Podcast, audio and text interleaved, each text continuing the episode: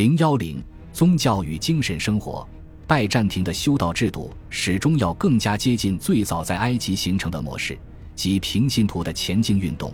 其中出现的圣徒赢得了广大乡村居民的支持。不过，到了六世纪，这里也有一些与西部情况类似的发展。修道院开始在城市地区建立起来，帝国和大公会议的立法试图让修道院更有秩序和接受更加一致的制度。慷慨的捐助造就了一些富有的修道院，譬如扎什丁尼在西奈山上建立的巨大的圣凯瑟琳修道院。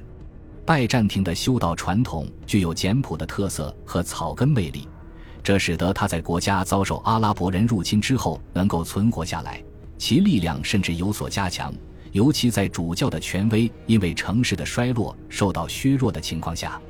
修士是虔诚民众的代言人。在抵制伊苏里亚王朝圣像破坏政策的运动中，他们很快就冲到最前沿。他们坚决地保护圣像，为此遭到残酷的迫害。八百四十三年，拜占庭帝国最终对圣像破坏政策进行了谴责。修士的声誉随着保护圣像运动的成功而更加显赫，对修道院的捐赠有了惊人的增加，尤其是对那些新近流行的。包含个人隐修小屋的修道院，到十世纪，国家开始警觉修道院财富导致的弊端，以及修士众多所招致的人力和税收流失，因此开始对修道院的发展进行限制。九百年前后，拜占庭修道院的发展有了两个新的变化：一是更加注重学问和书籍抄写，以君士坦丁堡的斯图迪昂修道院为典型代表。二是修道院在整个拜占庭教会领导层中的影响增加。九世纪以后，修士担任牧首的情况越来越多，他们成为教会内部激进派的中坚力量，毫不妥协地反对帝国政府对教义和教会纪律的干预。九世纪后期，教会在西欧和拜占庭已基本奠定了其在未来数百年中的角色基础。在西欧，教会的财产有了很大的增加。以至于意大利有三分之一的土地被认为是在教会的手里。平信徒之保护人对教会也是一种危险。这些贵族篡夺教产，将主教区和修道院置于自己家族的控制之下。尽管如此，教会也有几项值得一提的成就，包括确立了基督教的王权观念，建设了永久的教育和学术中心，逐渐规范了宗教用语。最重要的是。教会把自己塑造成了特色鲜明的精英组织，其制度和礼仪的用意是引导人们获得拯救。在拜占庭，虽然战胜圣像破坏运动以及在巴尔干地区的传教使得教会的声誉得到了巨大的提升，但教会在政治、经济和文化生活中的影响仍然有限。拜占庭人一般都有虔敬的信仰，不过平信徒和教士之间的界限却不是那么清晰。君权神授的说法并未遭到质疑，个人与上帝的直接交流仍然被认为是得救的可能途径，恰如神秘主义传统所表述的。也就是说，个人获得拯救并不被认为是只有教会才有资格关注的问题。西欧和拜占庭教会的观念差异在九世纪以后加剧了二者之间的紧张关系，导致两个教会分裂的直接原因包括。罗马要求得到普世教会的首席权，双方争夺对东欧新晋皈依基督教地区的管辖权，对宗教礼仪有不同意见。西欧教会坚持要在信经中加上及圣子这一内容，以及个人之间的误解。双方的冲突有时候得以化解，通常是因为教宗需要得到拜占庭的政治支持。然而，教义和纪律问题上的分歧一旦引起公开的争吵。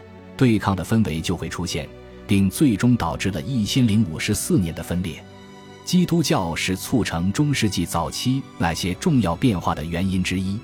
古典理想强调的是理性的自满和自信，而中世纪却改而强调个人在他无法掌控的超自然力量面前的无助。奥古斯丁在《忏悔录》里把他的朋友阿利比乌斯描写成古典理想的化身。谈及在观看了一场决斗士表演以后，这位朋友如何屈从于卑劣的嗜血冲动，并以这种倒退向邪恶的反向皈依，证实了谦卑和神恩的必要性。中世纪出现的上述变化，反映了在罗马帝国后期已经开始的一种趋势，即比较科学理性的观念，让位于日益为民众接受的对彼岸和非理想力量的向往。一位具备那种完全古典风格的历史学家，譬如普罗科比。很难真的相信扎什丁尼和迪奥多拉是魔鬼。虽然古典的宇宙观，譬如托勒密的学说，在中世纪继续为人所知，但是没有基督教的宇宙理论那么受人欢迎。后者在平直写实的同时还富含寓意。六世纪时，亚历山大里亚有一位名叫印度的科斯马斯的商人，他写过一部《基督徒的地理学》，把世界描画为摩西的帐幕，地球是其基础。而天国则被包围在其拱状的顶端。中世纪早期的世界观把人看作神异的工具，认为人类可以被划分为寒、闪、雅夫的子孙。异教徒的胜利，不论他们是穆斯林还是日耳曼蛮族，都被解释为上帝对基督徒罪过的处罚。历史被解释为上帝意图通过人的行动在世界上的展开。与基督之道成肉身以及最后审判的终极目标相比，人的行动被认为只具有次要的意义。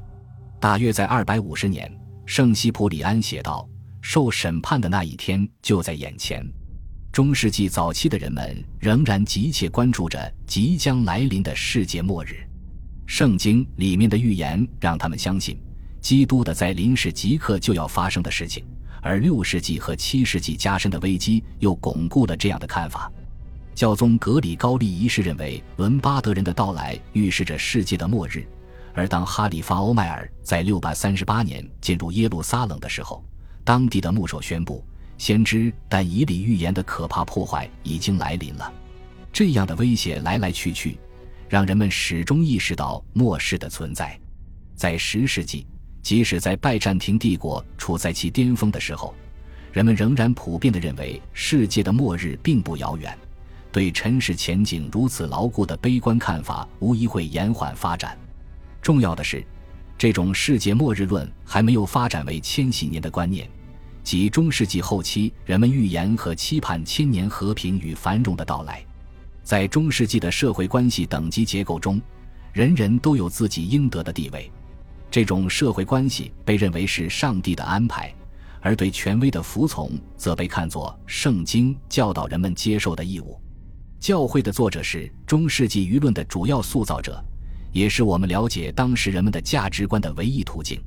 他们蔑视物质世界，肯定修道院所代表的克己忘我。他们使用圣经和教父的文献来证明妇女是诱惑和内心冲突的来源。古罗马社会和日耳曼社会根深蒂固的妇女歧视传统因此得到了加强。九世纪历史学家阿涅卢斯谴责结婚教士的理由是妻子变得好争吵和专横霸道，他们因为罪过变成耶喜别，因为背叛变成大里拉。其实真正握有权力的只是少数贵族妇女、女王和修女院院长。古罗马社会对妇女个人权利和财产权利的认可要高于日耳曼人。后者认为，在法律上，妇女从出生到去世都从属于自己的家族。教会对家庭法的影响对妇女有更明显的益处。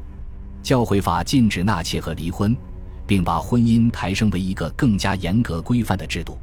和所有传统社会一样。